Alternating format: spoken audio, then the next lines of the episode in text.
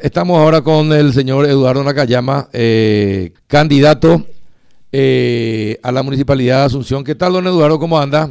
Buen día, Carlos, Juan. Un gusto estar en contacto con, usted y con toda la audiencia de Radio Primero de Marzo. Bueno, eh, finalmente lograron consensuar con Sebastián García, con el compatria querida, hacer a padrón abierto. ¿Cuándo? ¿Esto tiene que hacerse este fin de semana? Se está haciendo ya, Carlos, pero va a ser algo más bien de medición, ¿verdad? Eh, y te tengo que agradecer públicamente porque vos fuiste uno de los artífices. Después de tu programa fue que empezamos a acercarnos un poco más para hablar, ¿verdad? Sí, sí, sí.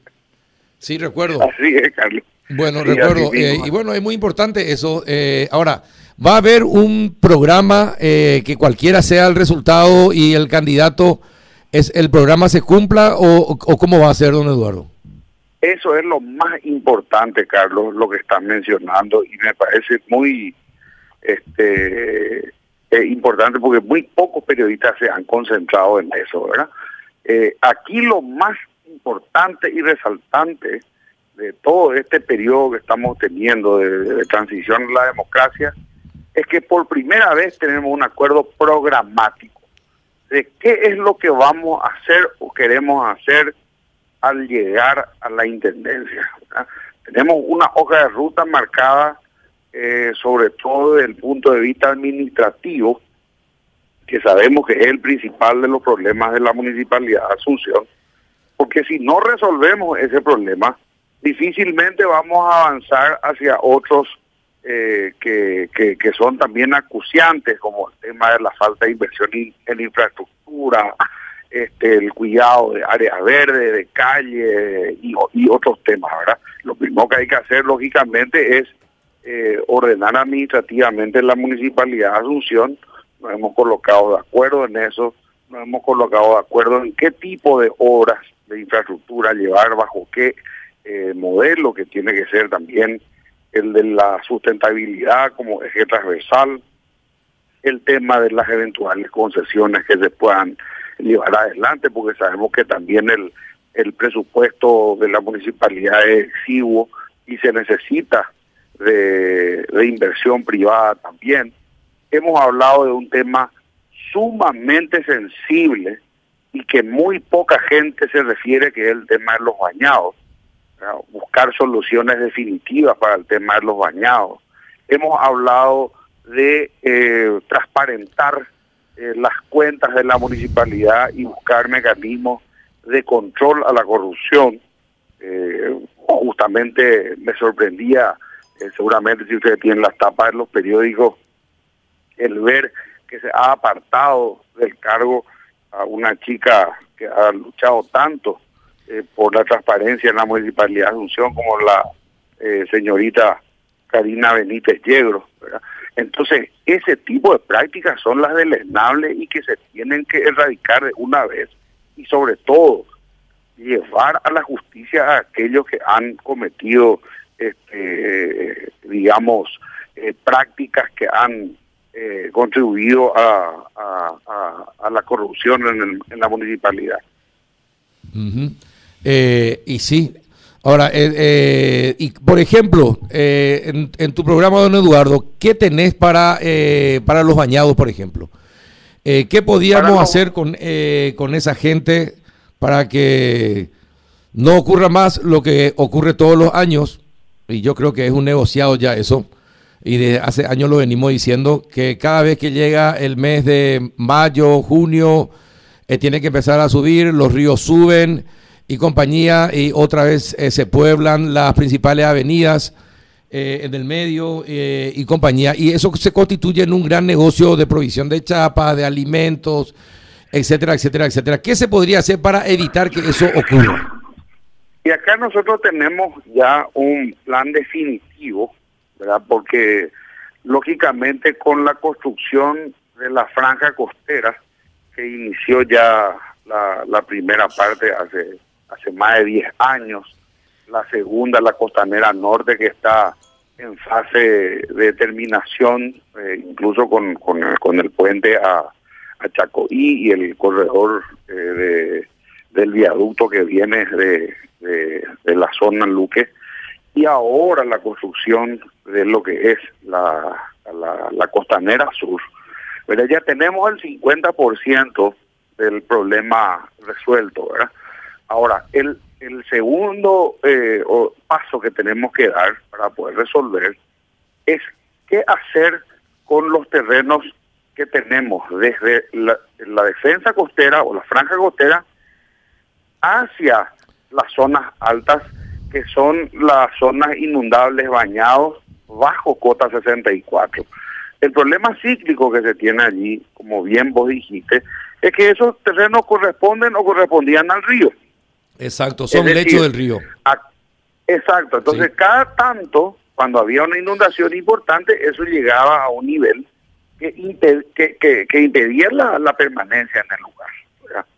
Eso, lógicamente, con la construcción de la, de la línea costera, eh, no, no, no se ha solucionado desde el punto de vista de que lo que, lo que ha ocurrido es el famoso efecto palangana. Es decir, eh, con las lluvias fuertes o la inundación, esos terrenos que están entre la franja costera y la zona alta, de igual manera sufren la inundación. ¿verdad? Entonces, la única solución de fondo que se puede encontrar es realizar el refulado y el aumento del nivel de las zonas bajas. ¿verdad? De esas 2.000 hectáreas aproximadamente, Carlos, hay unas 700 hectáreas que pueden ser refuladas. El resto tiene que ser dejado como lagunas, reservorio de agua y demás, porque obviamente no se puede refular todo tampoco. Este, hay que dejar como laguna de contención, áreas verdes y demás. Entonces, dentro de esas 700 hectáreas aproximadamente que se pueden eh, llegar a ser refulados, eh, se requiere un, eh, de, muy poco, digamos, para poder llevar adelante, digamos que con la mitad de eso, o un poco más de la mitad, se consigue ya reubicar a la gente en zonas altas, en zonas refuladas, en barrios eh, a ser planificados, urbanizados, loteados eh, por accesión de la municipalidad y venta de esas tierras a este, los que hoy día son ocupantes precarios, convertirse el día de mañana en propietarios con título y que a partir de allí ellos puedan tener la posibilidad de ir a sacar un préstamo en la cooperativa, en la casa de crédito, en Senavitat, o donde sea para poder este, construir la casa y no tener ya el problema cíclico que se da todos los años o cada tantos años de que sube el nivel del río, de que tienen que eh, arribar, como dice eh, la música de Manejo Galeano.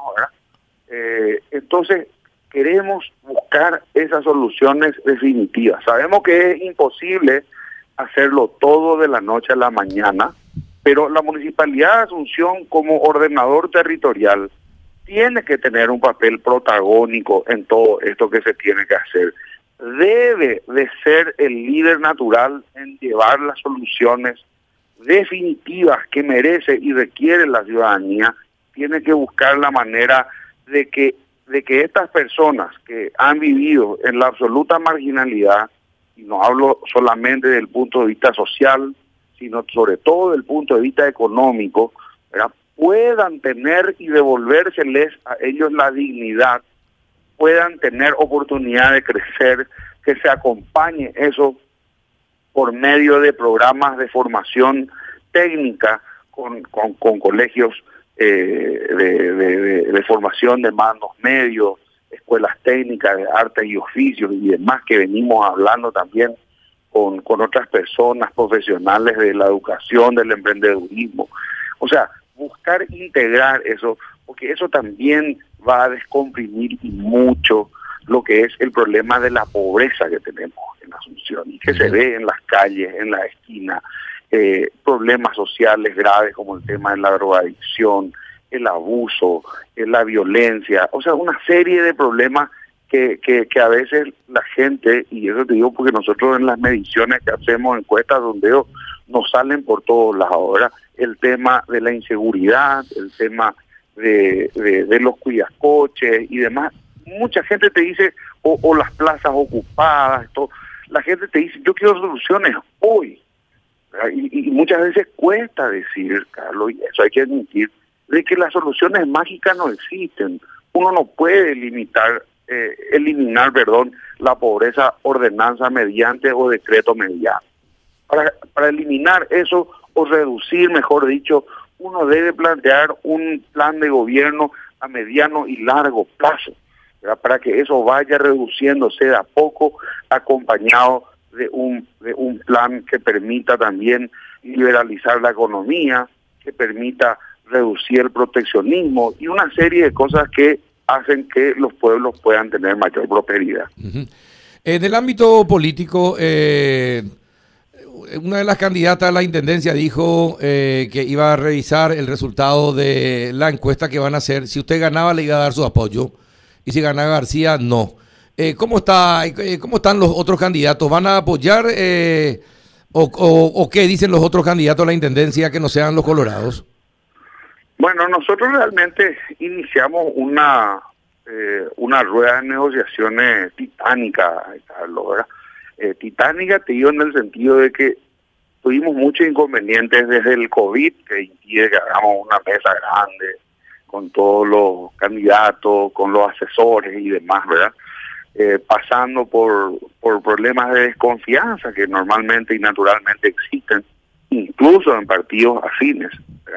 Entonces, eh, finalmente yo creo que se consiguió hablar con todos se consiguió hablar con todo, al menos con, los que tienen eh, mayor visibilidad o, posibilidades de, sumarse.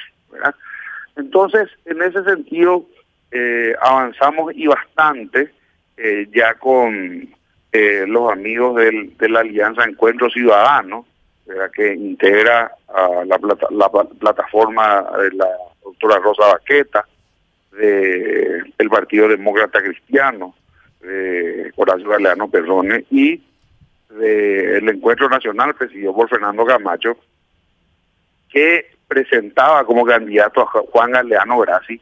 Ya el día eh, eh, lunes eh, a la noche anunciaban la declinación de su candidatura y el apoyo a la nuestra. Eso para nosotros fue un espaldarazo muy importante, Carlos. Eso se oficializa hoy a las eh, 15 horas en el partido Encuentro Nacional. Aprovecho para invitarlo a usted a la rueda de prensa por si nos haya llegado la gacetilla. ¿verdad? Porque vamos a firmar, va a estar Katia González, van a estar varios de los candidatos a intendente de parte de, esta plataforma, muchos de ellos muy conocidos. Me avisó ya Jorge Castro que no va a poder estar porque está en Madrid, está Bruno Masi, está Jorge Ramos, está este Jazmín Galeano, hay realmente candidatos de, primera, no me quiero olvidar ninguno, Rosa Baqueta, como hablábamos hace rato, ¿verdad? que van a estar apoyando también y para nosotros es muy importante ese apoyo. ¿verdad? Eh, avanzamos eh, anteayer de mañana también con el partido Hagamos, que si bien no había no presentaba un a intendente, ¿verdad? este no tenían definida la, la posible eh, el posible apoyo a un candidato a intendente. Hablamos con Patrick Kemper, estuvimos ahí con Agustín ayer y con la otra Iris Rocío González, que es mi jefa de campaña.